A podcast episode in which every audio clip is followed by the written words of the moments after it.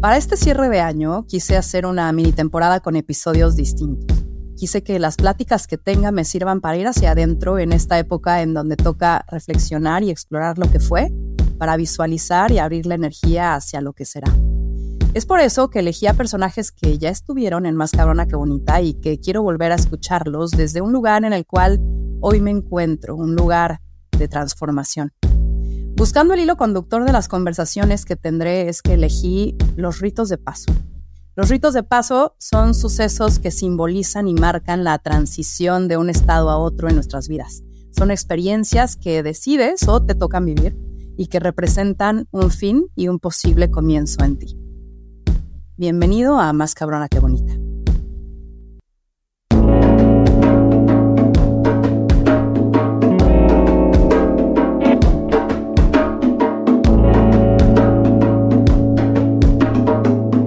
Es Más Cabrona que Bonita.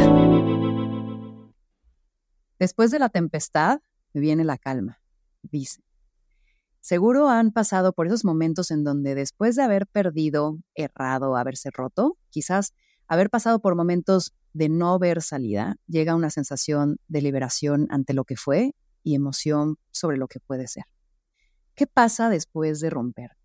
Justo de eso hablaremos hoy con mi invitada Vero Fuentes. Vero es una amiga sabia, bruja, talentosa y con una esencia que transmite tranquilidad y cuestionamiento a la vez. Con su poder de canalización ha sido mensajera entre mundos y referencia que me ha servido para navegar momentos de turbulencia. Pero qué lindo tenerte aquí de nuevo. Muchas gracias, Anavi. Gracias a ti, gracias a todos los que nos están escuchando. Feliz, feliz de estar aquí. Mm. Nuestra entrevista en Más Cabrona que Bonita fue de las primeras, 17 de septiembre del 2019. O sea, o sea, ya llovió, mana, ya llovió. Y en ese momento, tu vida estaba en otro lugar. Tus proyectos, tu familia, tu geografía, tú todo ha cambiado. Hoy quiero hablar de cambio, de apertura de caminos, de antes y despuéses, de transformación. Así que, pero llévame a un momento de coyuntura en tu vida en donde haya sido un punto de inflexión tal que marcara un antes y un después en ti.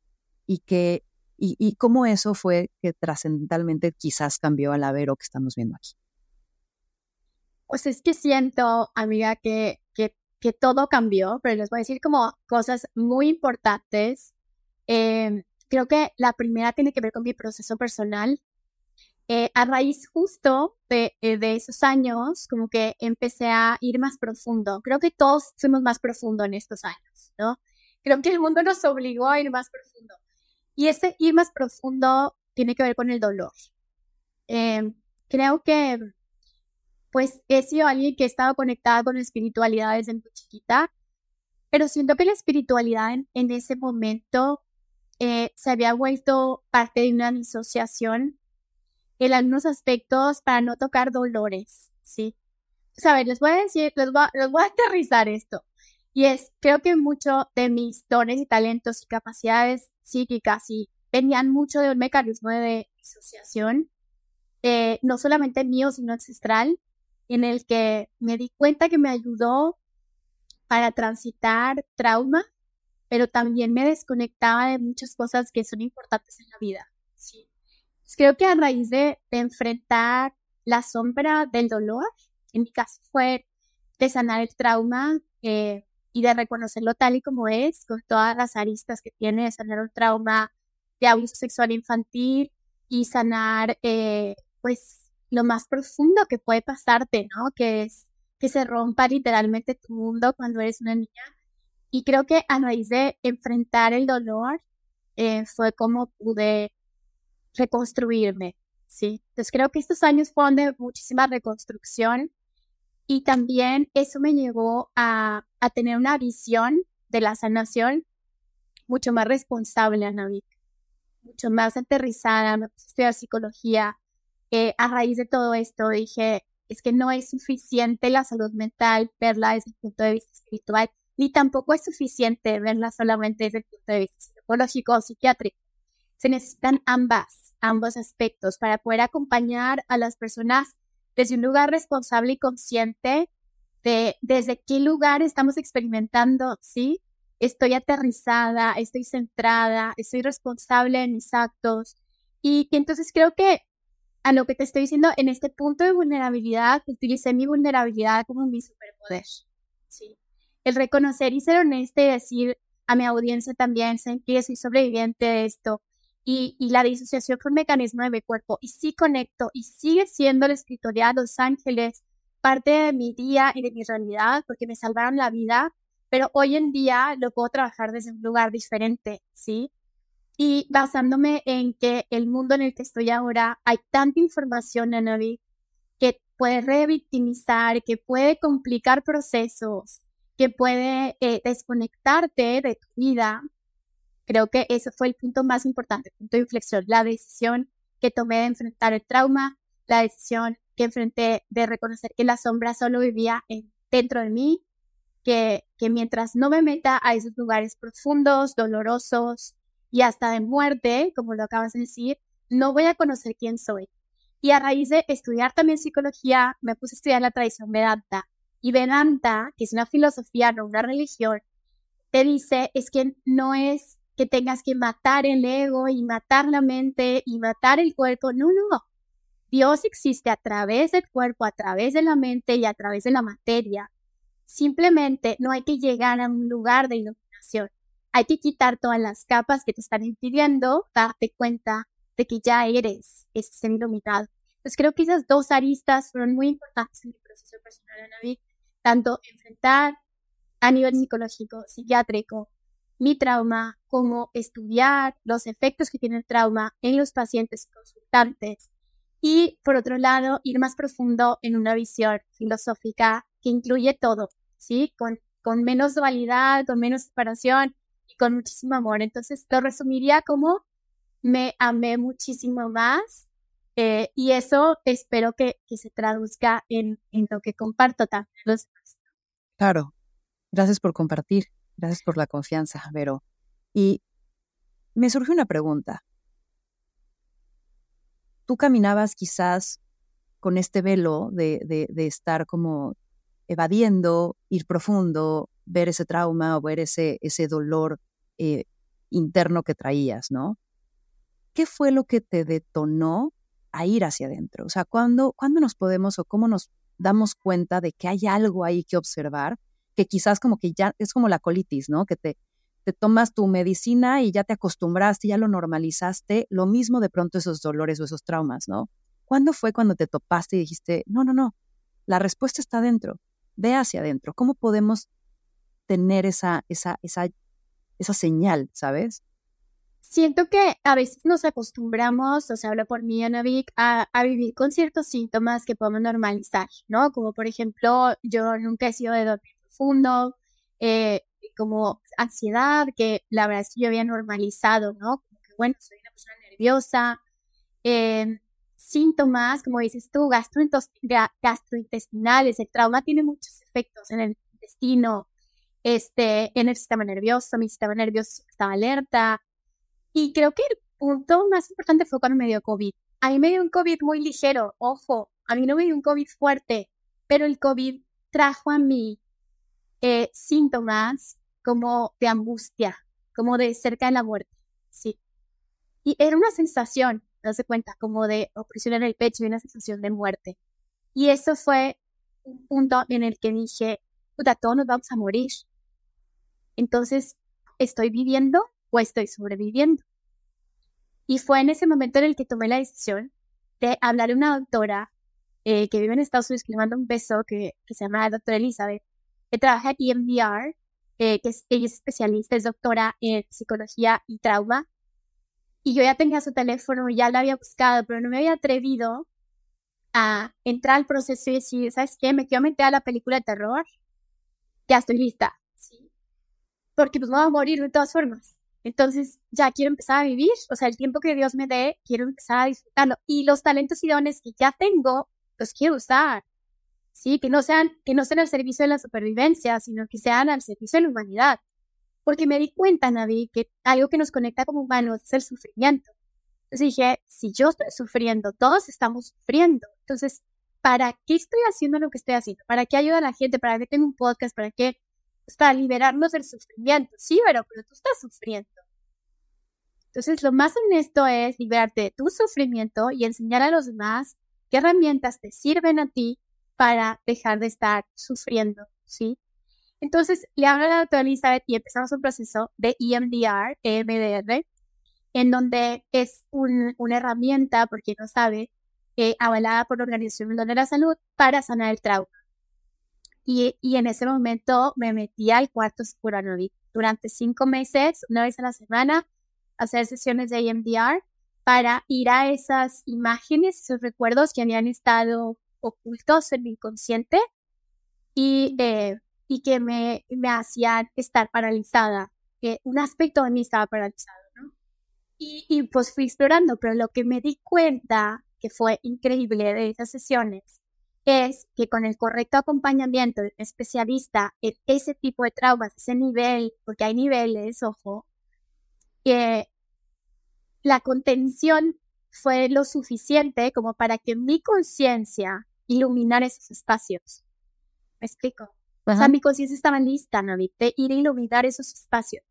Y en uno de esos recuerdos, tuve esta sensación en la que mi cuerpo se disocia. La primera vez yo tenía cinco años y en eso tengo un proceso de iluminación extraordinariamente raro. O sea, en ese momento me acuerdo que la doctora me dice, ¿qué sientes? Y dije, siento un amor incondicional que no te puedo explicar. O sea, siento amor hacia ti, hacia la humanidad, o sea, es como una especie de, iluminación, un, es, ¿no? Como la gente que tiene un accidente y tiene como paz y de pronto conecta con un amor. Dije, es un regalo tan grande. Entonces siento que mi, conciencia estaba lista para liberarme de esa oscuridad, pero también para reconocer que ya estaba en la luz, que siempre estuve en la luz. ¿sí? Que no hay ningún lugar a donde ir, que no hay nada que hacer para llegar a que yo ya estoy ahí, nada más tenía que atravesar esos espacios oscuros para ir observándolos y diciendo, eso no tiene nada que ver conmigo. mí.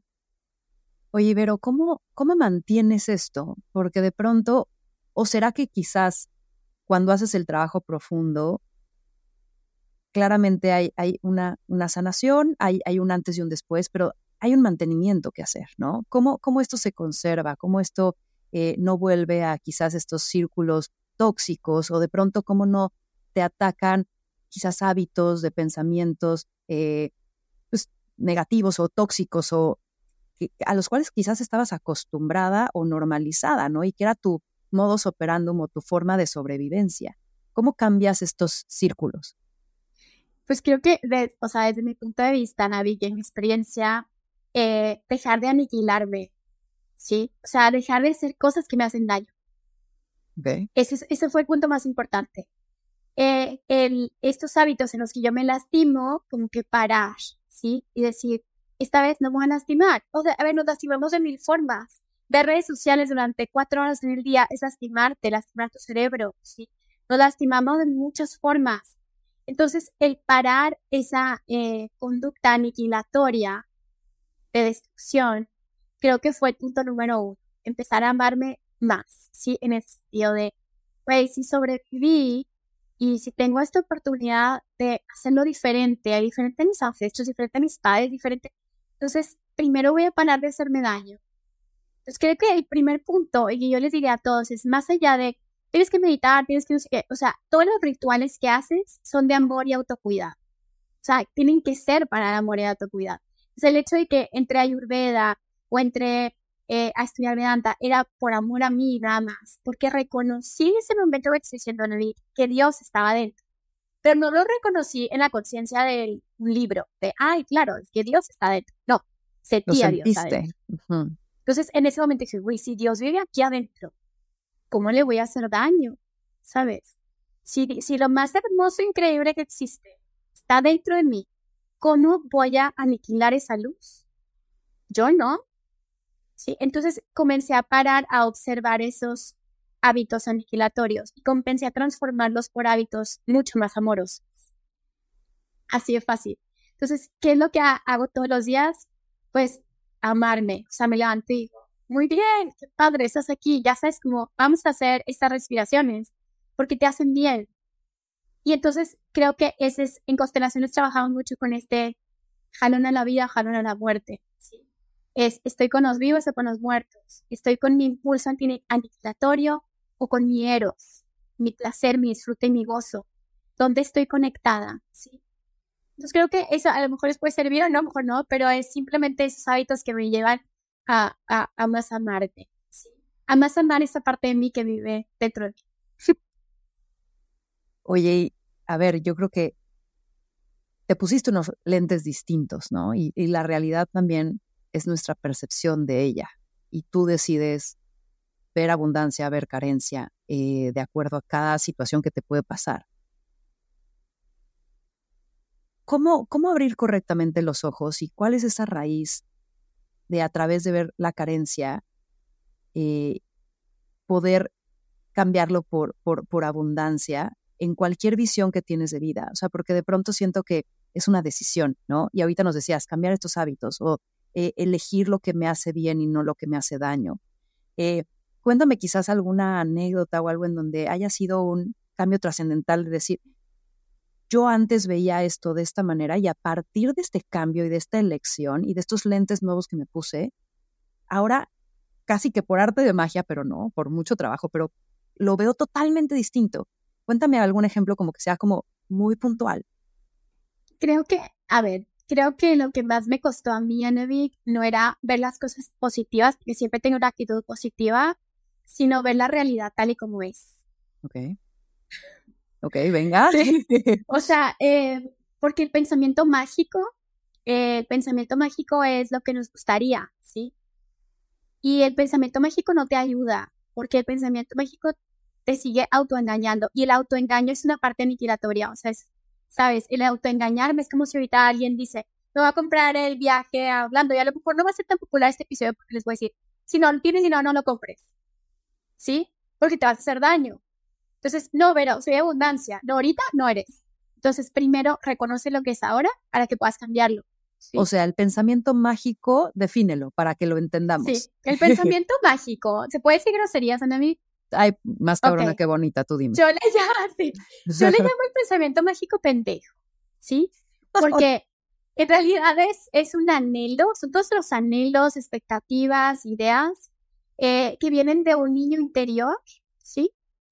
Y eh, que, que no puede mirar la realidad tal y como es, no puede procesar la realidad tal y como es, entonces genera esos pensamientos mágicos. El sistema que nos estamos inmersos tú y yo, la Matrix, entre comillas, se basa en un pensamiento mágico pendejo de todos.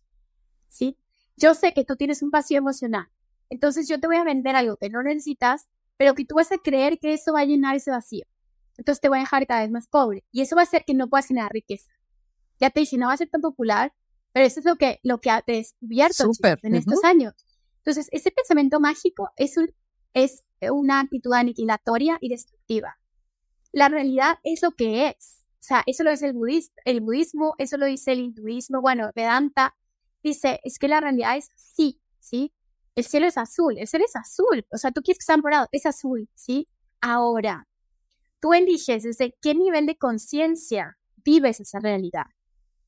Esa es otra cosa completamente diferente, ¿sí? Y el nivel de conciencia donde exploras y manifiestas y experimentas esa realidad va a transformar completamente tu experiencia de ella, ¿sí?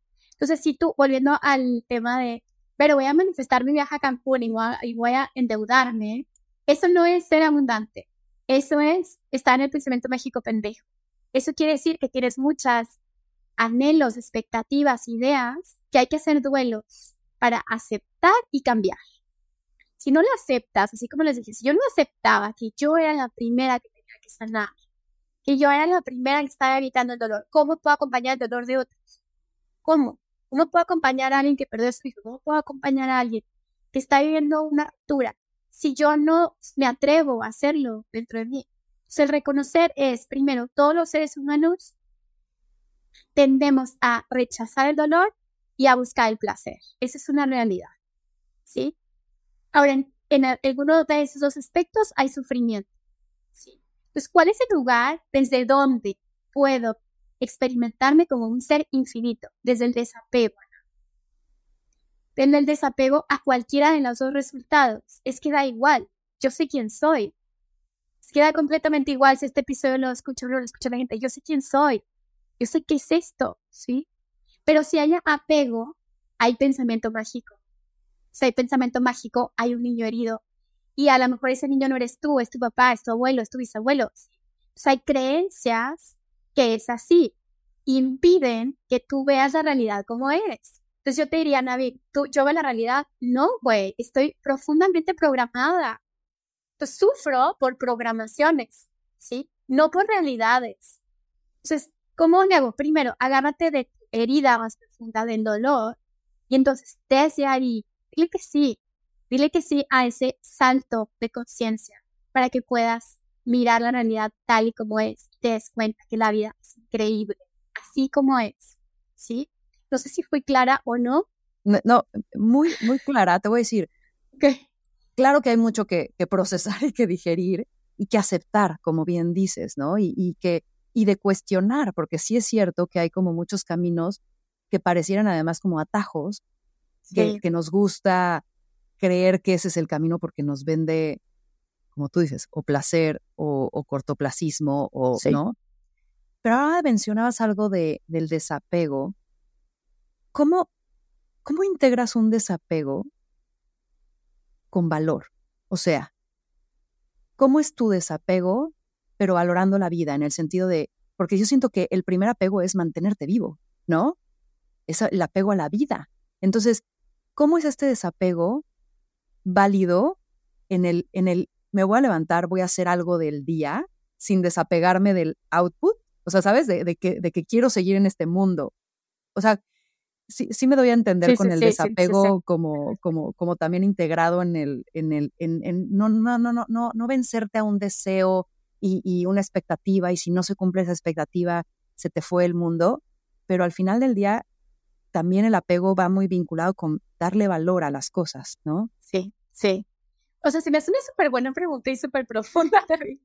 Porque, a ver, tiene que ver con, desde mi punto de vista, desde varias cosas. Una, tenemos toda una serie de creencias espirituales y religiosas que desde ese lugar está toma. O sea, el simple hecho de querer iluminarte o querer desapegarte ya es un apego. O sea, es como, quiero ser mejor de lo que soy. Es muy occidental y esa es una idea muy individualizada, ¿sí? Cuando al final, pues no hay un individuo como tal. No existe un individuo como tal, o sea, no hay vero.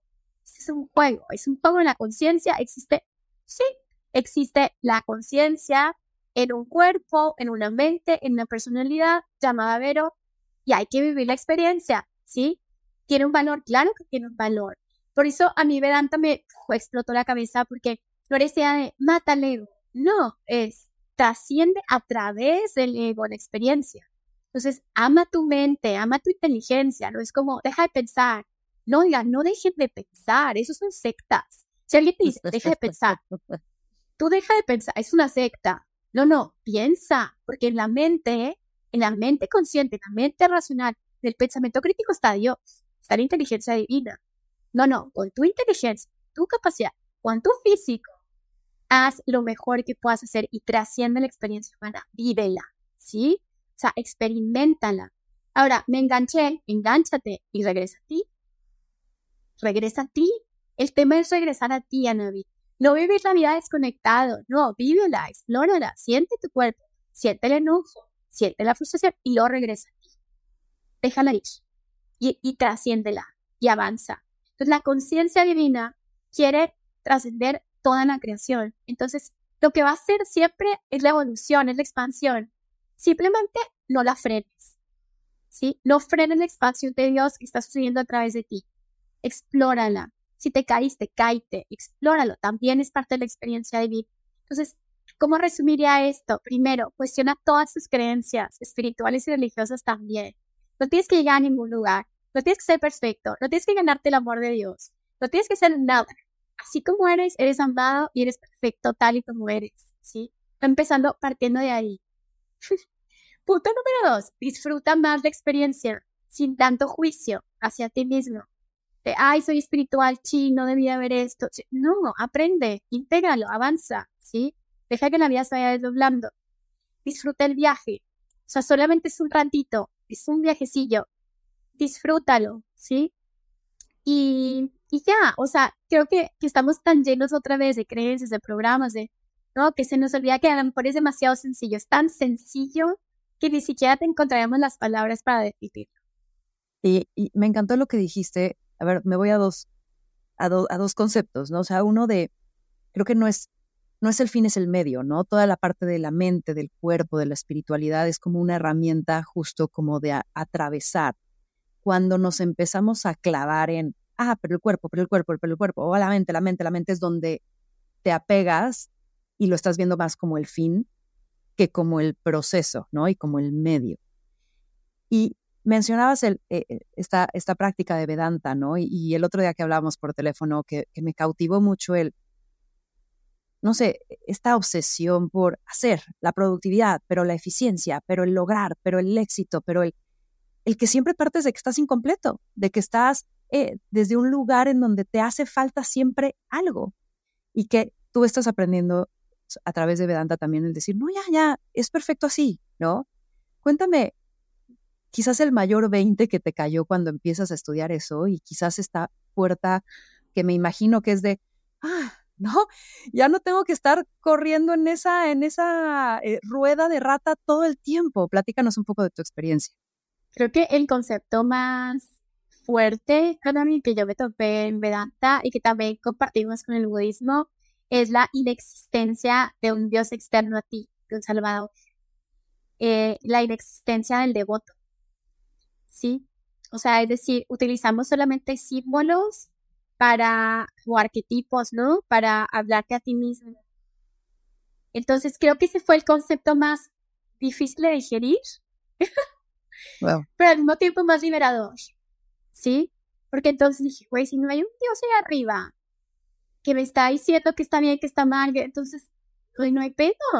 O sea, no hay nada que me esté juzgando, ¿sabes? Entonces, no hay ningún, ajá, no hay ninguna meta que lograr.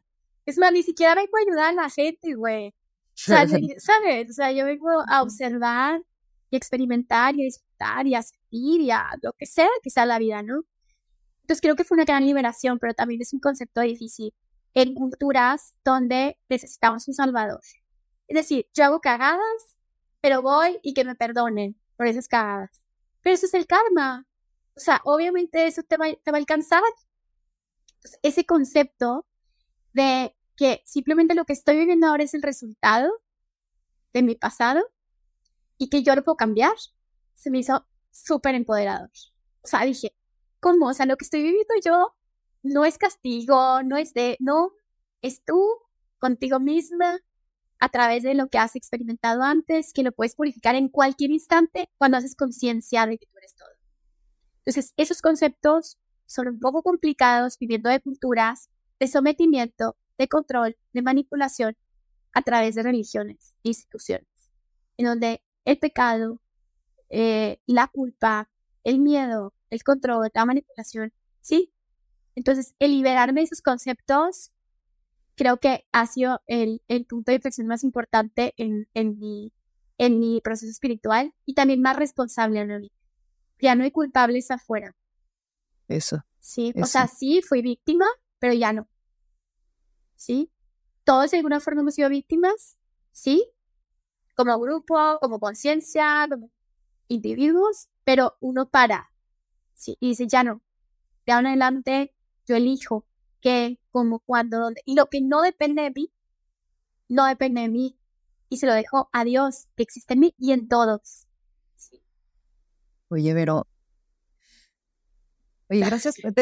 la verdad me estoy saliendo completamente de guion porque me, no, no esperaba tanta transformación, Mario. Vero, felicidades, gracias, gracias, por, por esto y por tanto, tanta realidad, porque creo que eso, eso es muy empoderador, como tú dices, ¿no?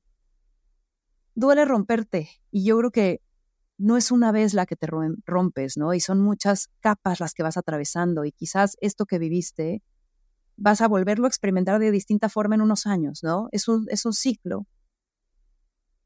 Y, y supongo, y, y porque a veces lo he vivido también, esta parte te entra duda, ¿no? ¿Qué es la duda? ¿Qué, porque volviendo a tu historia, dices, a mí el miedo, a mí el dolor, me topó con decir, ve a explorar adentro. O sea, son, son sensaciones que están ahí por alguna razón. La oscuridad está ahí por alguna razón, para después llegar tú y con conciencia iluminar. ¿Qué es la duda y cómo la usas a tu favor? Y cómo, cómo accionar desde un momento en donde pues, no sabes de qué agarrarte, porque ya se rompió tu religión, se rompió tu creencia, se rompió tu mundo, se rompió tu pensamiento, se rompió, o sea, ¿qué haces, qué haces ahí? ¿Sabes? Sí. O sea, creo que la duda me ha dado humildad, ¿sí? Para reconocer que no sé todo que, y que hay que pedir ayuda. O sea, que eso que yo hice de ir a pedir ayuda a un especialista eh, fue un acto de humildad, de decir, no puedo con esto, ¿sí? O sea, es, es demasiado grande, siento que me voy a, a, a morir, pero no en el mejor de los sentidos. O sea, creo que me puedo volver loca, ¿sí me explico? O sea, si, si surgen estas imágenes, estos recuerdos sin el, la contención que yo necesito, creo que puedo enloquecer, porque pues la psique, literalmente cuando tenemos cosas ocultas, eh, inconscientes, y también eso nos da una comprensión de nuestros padres, abuelos y así, cuántos traumas no tenían ellos guardados, que se quedaron guardados porque no puedes, es que no puedes, es que es como si te comes ahorita un chorizo y le pones menudo y te lo quieres digerir y dices no lo puedo digerir, entonces también nuestro cerebro, nuestro, nuestro cuerpo en Ayurveda la digestión la digerimos de todo, las emociones, los traumas, todo se digiere, ¿sí? A veces hay cosas que no podemos digerir. Entonces la duda, el dudar de mí misma en ese sentido fue un acto de humildad, decir no tengo que saber todo, voy a aprender. Y por eso me puse una carrera, otra carrera, mis 40 años, y con hijos y todo, por la responsabilidad que tengo de tener un micrófono. Porque dije, yo ayudo, entre comillas, a mucha gente y están viviendo procesos que de algún punto tú y yo, Navi, decimos, oigan, va a una terapia, ¿sí? O sea, estoy platicando mi camino. Esto no es una terapia. Pero también me di cuenta de la responsabilidad que tiene tener un micrófono. Entonces dije, me tengo que preparar más, tengo que estudiar más, tengo que preparar más, necesito más conocimiento espiritual, ¿sí? A la hora de, porque creo que la espiritualidad también se puede abatir a nadie, ¿sabes? O sea, tener ese nivel de debate, de decir, a ver, los escritos dicen esto, o sea, no es porque yo lo diga, ¿sí? tener estos niveles, como subir también el nivel de conversación, porque mi propósito también es llevar la espiritualidad y la sanación en niveles científicos. O sea, decir, oigan, pero la energía sí existe, pero los ángeles sí existen, sí me disocié, pero también existe esto, ¿sí? Y no está separada una cosa en la otra. Entonces, creo que a mí la duda me dio la humildad para seguir preparándome, para seguir aprendiendo y para lo que te decía, aguas con las sectas, con los grupos que te dicen es una verdad absoluta. No, no hay verdad absoluta, sigue aprendiendo, sigue mejorando. Utiliza la duda a tu favor, mejorando, ¿sí? Pero también hay que saber de dónde viene la duda. La duda viene desde qué lugar. ¿Viene desde un lugar adulto, maduro, responsable, consciente y amoroso? ¿O viene desde un eh, mecanismo de sabotaje, desde el síndrome del impostor? Mm, ¿Desde dónde viene? ¿Cómo, ¿Cómo lo diferencias? Desde el síndrome del impostor tiene que ver más con estas creencias, ¿sí? Lo mismo que decíamos, creencias de que no somos suficientes, de que somos pecadores, de que no mereces lo bueno, de que, ¿no? Este Dios que nos pone, ¿no? Narcisista, juzgador, eh, que le tienes que hacer cosas para ganarte el amor y así. Desde ahí vienen muchas de estas creencias que vienen heredadas, no solamente ancestralmente, sino también en el colectivo. Y también están al servicio de mantener a la gente dormida. Sí. Oye, Vero, y en este mencionabas como como hacer las paces entre mundos que parecen a veces contrarios, ¿no? La ciencia y la espiritualidad y tal. ¿Cómo encuentras esa armonía de, de los cuerpos, ¿no? O sea, porque te escucho hablar y digo, hay muchas, hay, muchísimo que hacer y mucho inspeccionar para adentro, pero de pronto vivimos en un mundo también de materia, ¿no? Y entonces digo, a ver, en nuestro día a día, en, en, la forma en la que encontramos ganarnos la vida, en la forma en la que eh, generamos dinero para también eh, materializar eh, proyectos, pero materializar la nómina como materializar lo que comes hoy, es como, es como una armonía, es como un, un balance, es como un baile que de pronto pudiera parecer contrario. Entonces, ¿cómo de pronto vives en esta certeza y no te pierdes en de pronto estos planes que sí tienes que hacer o en esta planificación que tienes que hacer para pagar la nómina, pero para, sabes, vivir en este mundo de materia que pareciera necesita como más certeza, ¿no? Entonces, ¿cómo encuentras esa, esa, esa dual, esa balance en esta dualidad, aparente dualidad? O sea, tengo dos respuestas para eso. Eh, ajá, tengo respuestas para eso. Primero, eh, desde el punto de vista científico, eh, la herramienta que a mí me ayudó para sanar el trauma es la sincronización cerebral, ¿sí? O sea, el movimiento del EMDR es la sincronización de los dos hemisferios. ¿Ok? Entonces, cuando vives un trauma, se desincroniza. Y lo que se ha visto es que el estudio de trauma es tan fascinante, es tan increíble, que venimos todos de traumados. Y el trauma además hereda. Está en, en los cromosomas, está en el ADN. Entonces, por eso los telómeros se alargan o se acortan dependiendo también de los procesos emocionales de trauma. Sí, por eso hay gente que vive más o vive menos o tienen ciertos síntomas de salud. Pero hay tan poca información. Pero bueno, dentro de eso es la sincronización cerebral. Entonces, hay herramientas y hoy se ha visto, por ejemplo, con niños que tienen autismo, Asperger y todos estos espectros de neurodiversidad, que la sincronización cerebral ha ayudado muchísimo, ¿sí?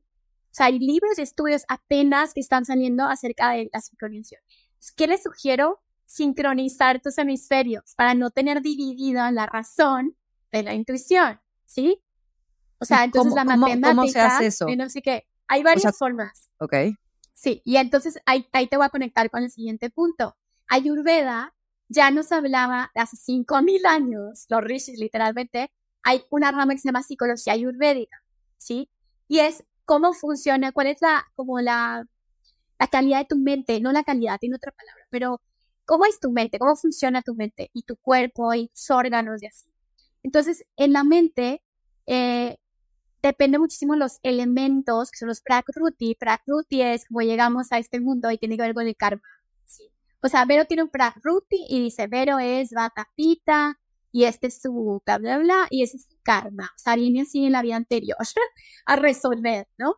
Y Anandi viene con su pita bata y viene, ese es tu pragruti. Y luego tienes tu, tu vigruti, que es los desequilibrios que vamos teniendo. Nuestra mente, eh, si la conocemos, yo por ejemplo mi mente es bata, entonces aire, soy súper creativa, pero también me trae la ansiedad, me trae el insomnio, me voy para otro lado, se me olvidan mis citas, es, mi mente funciona así, ese es mi pragruti al conocer cómo funciona tu mente, Anami pues es más pita, tiene más eh, liderazgo, conducción, ya mucho calor, mucho fuego, pero también ese exceso de fuego pues puede agotar. Cada uno de nosotros tenemos una mente diferente, ¿sí? Y también tiene que ver con los gunas, tiene que ver con el nivel de conciencia que tiene nuestra mente. Hay rituales, formas que tú puedes hacer todos los días para equilibrar tu mente, ¿sí? Hay mucha información de eso en que literalmente 5.000 años ya sabíamos cómo funcionaba la mente y cuáles son los síntomas y enfermedades de cada uno de los tipos o doshas que tenemos. ¿Ok? Ahora, ¿cómo hacemos lo de la sincronización cerebral? Gateando. Gateando. respirando. O sea, respirando. Esta respiración, ¿sabes? De los nostril, este, que es como respiras por uno y sacas por el otro, sincroniza el cerebro. El yoga, porque haces un lado y luego haces el otro, ¿se dan cuenta? Caminar de manera consciente sincroniza los hemisferios. Entonces, hacer cualquier cosa que sincronice los hemisferios nos va a ayudar a estar más integrados cerebralmente. Ahora, energéticamente, lo que te decía, conoce tu mente. Conoce que, por ejemplo, te comes unos tacos de carnitas. Hoy, no está mal. Observa qué pasa en tu mente las siguientes horas cómo funciona tu mente, ¿sí? Entonces, aquí la única maestría que vienes a hacer es la tuya. A es lo único que vienes a hacer. conocerte. O sea, vienes a autoconocerte y a limpiar esas capas y capas de mentiras que te has creído acerca de ti mismo. Wow. Y esto de MDR, platícame un poco más, o sea, porque fueron cinco meses de manera semanal en la cual tú estuviste trabajando en ti. ¿Cómo fue tu proceso? ¿Cómo, cómo es esa práctica? Híjole, está, a mí, ah, a mí se me muy cañón. Por eso siempre les digo, la gente, cuando tú tienes un trauma, lo que sea, te secuestraron, este, de chiquito casi te mueres, tu mamá se murió en el parto, o sea, esos traumas que vamos guardando, que están ocultos, que ni te acuerdas. Eh, los porcentajes de abuso, por ejemplo, son altísimos, pero mucha gente no se acuerda, porque el cerebro hace lo mismo que conmigo. Guarda la memoria, así como una computadora lo guarda en un archivo zip, se queda ahí, ¿sabes? ¿Hasta cuándo? Hasta que tu cerebro sabe que puedes. Que no te vas a volver loco, que entonces te lo saca. Por eso cuidado, digan todos, por favor, con el uso de medicinas sagradas, porque se pueden destapar traumas, porque el cerebro los abre y a veces no tenemos la contención o el seguimiento para integrar las experiencias traumáticas. Y el trauma cambia la química del cerebro, ¿sí? Por eso yo siempre les digo, si van a sanar trauma, vayan con alguien especialista en trauma, o sea, psicólogo, con su maestría correspondiente, clínica, lo que sea, con especialidad en trauma. Porque el trauma se trabaja con el cerebro de manera muy cercana para ver cuál es el impacto, que es el PTSD o síndrome de estrés postraumático o síndrome de estrés complejo, que son los efectos que tenemos del trauma. Entonces, que el EMDR es una herramienta que descubrieron que hace esta sincronización cerebral, entonces todas las memorias salen al neocórtex, ¿sí? Porque se guardan en partes muy profundas del cerebro, en la parte más básica o reptiliana o arcaica, si es temprana el trauma, surge y sale al neocórtex, ¿sí? que es para poder procesarlo. Entonces, o sea, o eh sea, tú estabas en la sesión y te ponían a, a, que tus ojos empezaran a sincronizarse. A que los ojos empiezan a sincronizarse. Y de pronto te venían como imágenes, y te vienen recuerdos o tal, como que no sabías que estaban ahí. 100%, Navi. Te encuentras con una película que dices, ¿qué es esto? ¿Sí? Pues imagínate, por ejemplo, todos los traumas, ¿no? De la gente que vivimos los sismos, que vivieron el 85, el sismo, que, o sea, todos los traumas colectivos que, que no tenemos ni idea que tenemos y que están guardados y que hacen que nosotros vivamos en modo supervivencia. O sea, que nuestro sistema nervioso esté alterado constantemente. Pues esos niveles de estrés. O sea, a mí que no me digan de, ay, mi mente estrés por el trabajo. No, güey, tu sistema nervioso está agotado. Yo muchas veces digo, no es depresión, es agotamiento del sistema nervioso, porque estás alerta durante cuántos años de tu vida llevas alerta. Cuando nadie te explica, por eso también el conocimiento es algo tan importante, Anami, que te expliquen qué pasa en tu cerebro cuando hay una herida, cuando hay un efecto así. Y a veces creemos que un trauma es, me pasó algo así. No, a veces un trauma es algo prolongado que pasó mucho tiempo. ¿Sí?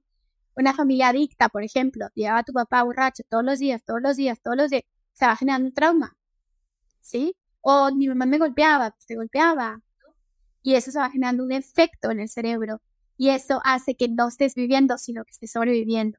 ¿Y qué pasa? Que eso afecta en tu energía, en tu capacidad de, de co-creación, ¿sí? En tu capacidad de todo, de, de tus talentos, tus dones, tus todo. Y entonces, el diagnóstico, no el diagnóstico, el síntoma para entender el, mm, me tengo que ir a tratar, a averiguar qué encuentro es, cualquier síntoma en el cuerpo, cualquier ansiedad, cualquier estrés, cualquier no dormir, cualquier inflamación, eh, son síntomas de hay algo que atender, ¿no? Sí, sí. O sea, si hay como toda una lista de síntomas que están relacionados con eventos traumáticos y también yo siempre les digo, revisar el árbol genealógico, porque hay traumas eh, ancestrales que también tienen efectos y que puedes tener tus fobias, miedos. Alguien que tiene fobia a hablar en público o a viajar o, y pueden ser relacionados con, temas ancestrales. Entonces, pues yo lo que les digo es conciencia, ¿sí? Como date cuenta, ese es el 90%.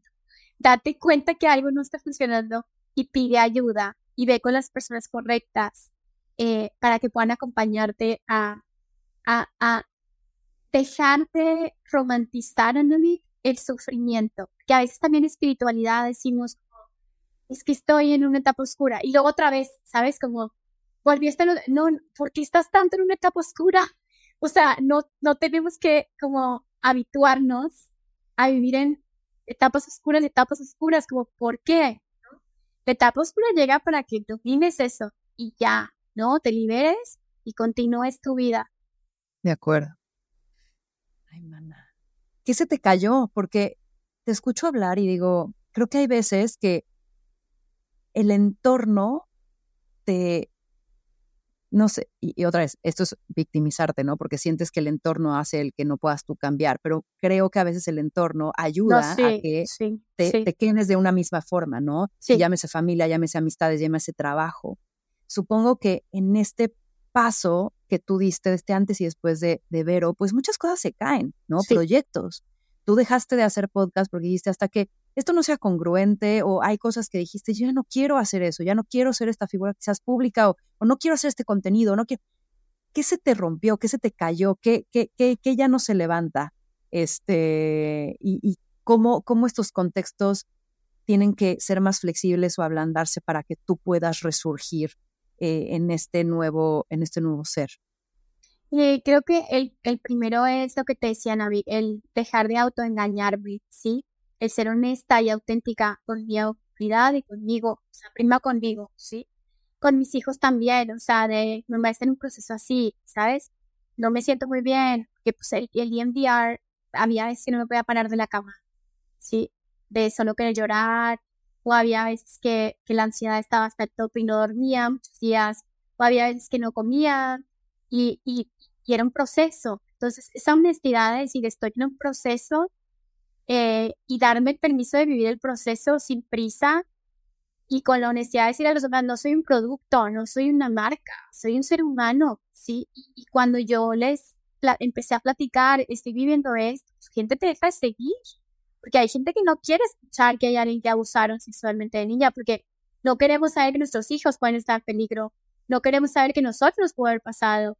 Entonces, claro, las redes sociales están llenas de, de, de ilusiones y fantasías, y mucha gente no quiere reconocer lo que es, ¿sí? Pero también mucha otra gente se quedó y mucha gente empezó a seguirme con esta conexión de a mí también me pasó y yo también necesito ayuda y no sé cómo sanarlo.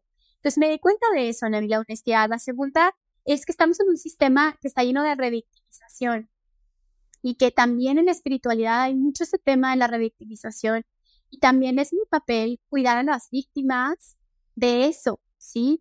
de decir, oye, no, la ley del espejo, oye, no, ¿por qué? O sea, es que no, él es mi maestro, me madrea porque es mi maestro. No, no es tu maestro, sal de ahí.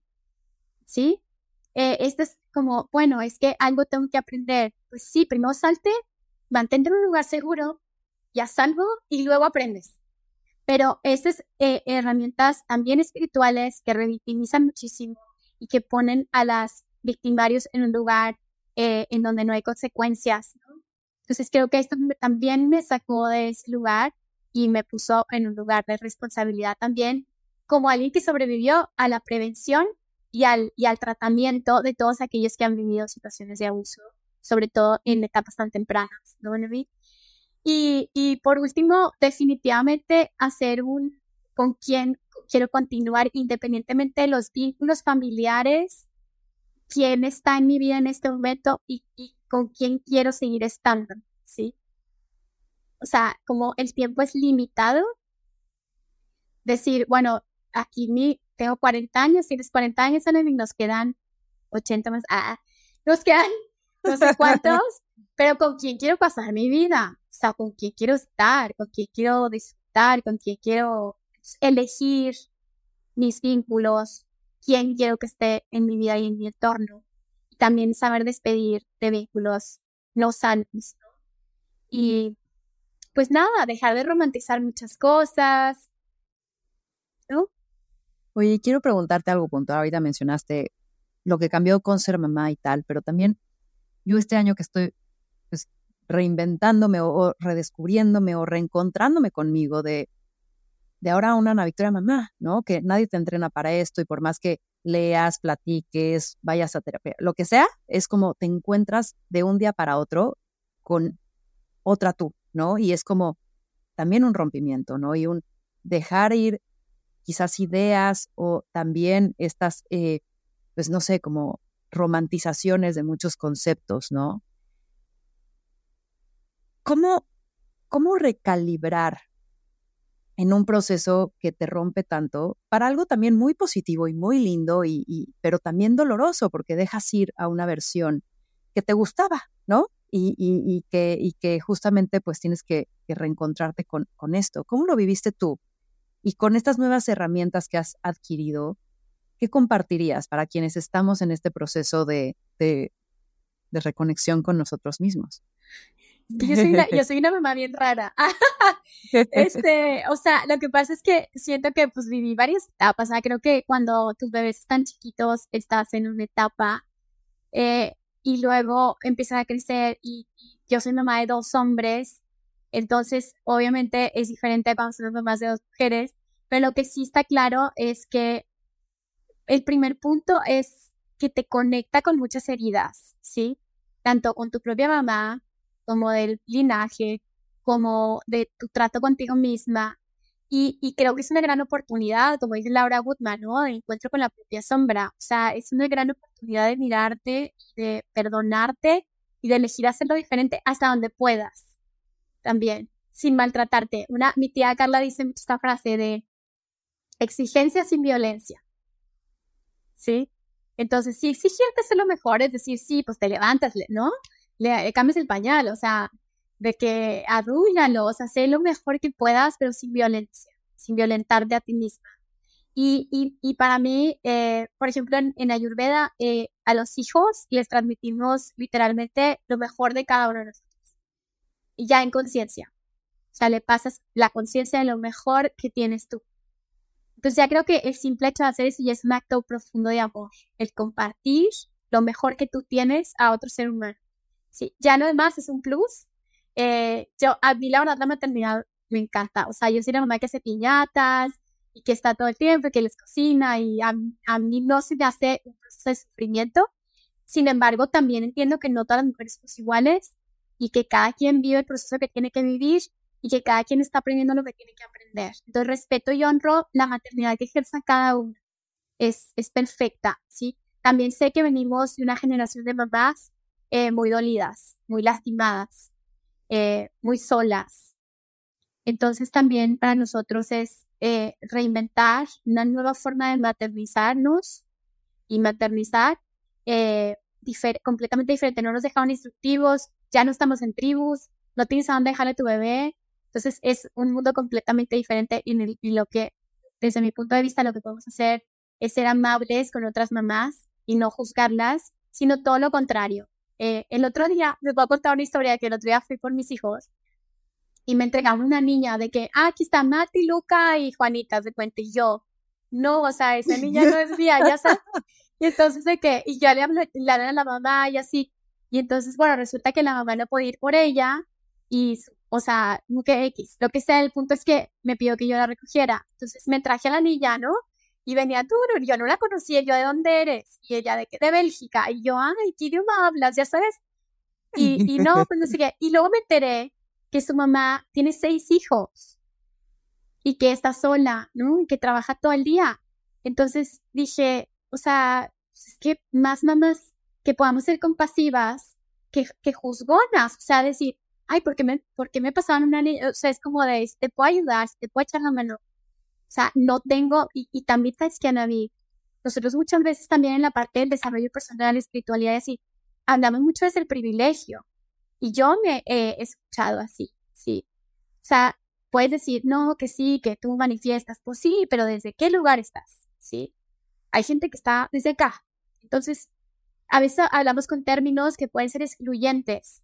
Y como mamás también, o sea, las mamás de Instagram, ojo, porque no es el caso para la mayoría de las mamás que tienen que viajar en transporte público, que tienen que dejar a sus hijos en las guarderías durante ocho o nueve horas y, no las tips de crianza de habla con ellos y, y tenlos todo el tiempo pegados, pues a veces no aplica. Entonces también tener esa compasión y hablar de ese privilegio implica también poner esos puntos sobre la mesa de oigan, yo soy una del privilegio de que puedo trabajar desde mi casa, pero yo sé que el 99% de las mujeres no. Entonces, ¿qué te puedo decir? Que aquí estoy para ti. O sea, simplemente aquí estoy para ti. Si quieres llorar, si quieres gritar, si quieres no sé qué. Si estás en una depresión postparto, pide ayuda. Entonces, desde ese lugar, yo creo que sería el, lugar más responsable de la vida. Sí, no, y, tienes toda la razón, ¿no? Tenemos el acceso a, a herramientas, a terapias, a, poder hablarlo, a, textos, a libros, a conocimiento. Em, y ahora que decías esto de, las madres y los contextos distintos, yo cuando tuve a Luca, decía, no, no dejaba de pensar en las madres solteras. Y decía, no puede ser, estas chavas, ¿cómo lo hacen solas? ¿Cómo a los tres meses tienen que ir a un a una estructura laboral súper exigente en horarios que te separan de tu bebé, te, te hacen decidir una, mira, quise escuchar al fondo, Luca, de una no lactancia. Yo, desde el privilegio, alguien está cuidando a Luca ahorita que puedo estar aquí conectada, ¿no? Entonces, también como que agradecer eso, ser muy consciente y como tú dices, ¿no? No, no, no, no caer en estos, en estos, en estos señalamientos eh, que, que también creo que parten de una herida propia de decir, de estar buscando el reconocimiento de yo lo estoy haciendo bien, ¿no? Que creo que ese es, ese es este espejeo constante, ¿no? Eh, sí, 100%, David, 100%. Y a mí, algo, a mí algo que me ha invitado muchísimo la maternidad es darme cuenta que tienes un testigo todo el tiempo. De pronto estoy así haciendo cosas y volteo y me está viendo y digo, wow, ¿no? Porque todas estas memorias y este aprendizaje y estas copias y este ver el mundo a través de mí, de mis actos y de mis comportamientos, no, no, no lo quiero ver desde ni un proceso terapéutico para mí, ni tampoco desde un miedo de decir, ah, entonces ya no voy a actuar porque ¿qué le estoy transmitiendo? Pero sí desde una conciencia más profunda de los actos que yo hago, porque hasta ahora me pensaba en soledad, pero no, todo lo que tú haces tiene un efecto. Sí. Más cercano cuando tienes a este cuate que te está viendo y te lo hace ver más, más de frente, pero así es el mundo eres el efecto hacia tu vecino, hacia tu mamá, hacia tu hermana, hacia tu hijo, hacia tu, lo que sea que te está observando y que tus actos tienen una repercusión, ¿no? Ana, yo creo que acabas de decir algo súper importante que tiene que ver con eso, como esa occidentalización de la espiritualidad en el que tú existes y yo, mientras yo esté bien, yo me amo primero. ¿Cómo que tú, güey? O sea, tú ni existes. O sea, somos un colectivo, somos un grupo, ¿sabes? Entonces, esa conciencia transpersonal es más allá de mí, ¿sí? Y creo que te das cuenta que estás avanzando realmente en un proceso espiritual cuando ya no estás en el yo, sino te importa lo que tus hijos, lo que los amiguitos de tus hijos, lo que tus vecinos, ¿sí? Ya se convierte una, una, una conciencia que va más allá de ti, ¿sabes? Como más allá de ti mismo. Y entonces ya puedes mirar también a tus ancestros como esta entidad, no como mi mamá, mi papá, no es como una entidad, es como un grupo, es como una conciencia que te otorga, ¿sí? Y que también sueltas, pero también el mundo es esta conciencia, entonces creo que lo dijiste súper bien, Ana. Y desde el punto de vista de la maternidad, creo que nos queda eso, ¿no? Como apoyar a todas las mamás y decir, todas tienen un lugar, todas son buenas madres desde ese lugar en donde están, y si no lo están siendo, pidan ayuda Ajá. Porque a veces no tenemos el instructivo, no sabemos cómo. Y todas esas voces que me hablabas hace rato, pero, y esa voz que dice, no eres suficiente, no sé qué, es la voz de tus padres, que se internalizó. Y es la voz que le dijeron a tus papás que ellos eran. Entonces, esas voces, cambiémoslas por voces amorosas. Lo estás haciendo bien, eres increíble, eres perfecta, síguelo haciendo así, tú puedes, se puede, ¿sabes? Y eso tiene un efecto. Conectar con tu propia voz y entenderla, ¿no? Porque de pronto, yo al estar lejos, ahora que vivo en Nueva York, pues como todo, ¿no? Hay cosas que extraño, hay cosas que anhelo, hay cosas que, que, quiero tener aquí cerca y que no tengo, pero hay otras cosas que valoro un montón de esta soledad o de este aislamiento porque es, no tengo tanto ruido. De pronto tengo dudas y accedo y, conecto con mis amigas, pregunto, ¿no? Eh, pero de pronto también estoy mucho más presente con mi voz y mis decisiones de, esta intuición de decir, ¿cómo resuelves esto con lo que tienes ahorita? ¿No? Y, la respuesta pues está ahí, ¿no? Y entonces como que siento que hay un contacto más profundo conmigo precisamente desde esta cuevita que eh, estoy, que me tocó vivirlo así, ¿no? Oye, Vero, para ir cerrando, ¿qué, qué le dirías a quizás la gente que está en medio de esta turbulencia y que, y que desde el lodo no hay claridad y, que está tratando de, de, de, atravesar quizás una revolcada en este proceso de transformación. ¿Qué, qué mensaje le dejarías? Eh, mira, siento que desde mi corazón, eh, o sea, he transformado también mi voz a que antes creo que me hablaba a mí misma, ¿sí? Y, y poco a poco dejé de hablarme a mí misma y empecé a hablarle a los otros que son otros, o sea, que tienen otra vida, otras características, otro, ¿no? Y escuchar también lo que ellos o todas estas personas que son diferentes a mí tienen de verdad en su corazón. Entonces, lo que les decía es, simplemente toma de lo que yo te estoy diciendo, lo que a ti te sirve, pero escucha tu verdad. O escúchate a ti, lo que acabas de decir ahorita. Piénsalo, analízalo, siéntelo, pide señales. Obviamente, creo en los ángeles, por supuesto, me salvaron la vida. ¿Sí? Creo en los seres de Dios, por supuesto. No, eso no es en tela de juicio en ningún momento. ¿Sí? Lo único que descubrí es que a través de mirar esta sombra me di cuenta de lo amada que siempre fui. Me di cuenta de todo el amor que me ha rodeado toda la vida siempre. Entonces, lo que yo les diría es, ámate cada día un poquito más. O sea, que ese sea tu, ya sabes que solo por hoy me voy a amar un poquito más, me voy a amar un poquito más, me voy a amar un poquito más. Y, y simplemente decir que estoy orgullosa de, de que estén en este planeta, de que tengamos esta preciada vida humana. Muchas almas quisieran estar aquí, en un cuerpo físico.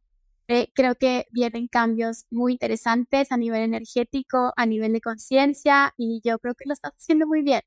Sí, yo creo que lo estás haciendo muy bien. gracias, Vero, por esas palabras colectivas.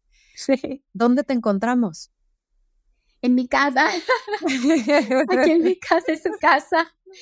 Este, pues mira, ahorita pues retomé los episodios del podcast. Eh, pues obviamente son así, ¿no? Así de pachecos como esta plática, mucho Se más sigue llamando vibrando. Vibrando alto, sí. Eh, ya hacen cuatro años. Este, eh, pues nada, eh, tengo mi programa en Gaia del perdón que salió en noviembre. Este, y tengo un retiro que hago al año que lo voy a hacer en mayo en el Estado de la Luz. Allá dije comercial, pero en Tepoztlán. Este, métanse en mis redes sociales, ahí está toda la información. Son 33 personas nada más a las que acompaño en cuatro días de transformación y de meterse a estas heridas, tanto ancestrales como individuales, a perdonarse y a conectarse, ¿sí? Con su ser superior y con todo su equipo espiritual. Y pues nada, Navi, que agradecida contigo y de nuestra amistad y es que te quiero y te admiro muchísimo.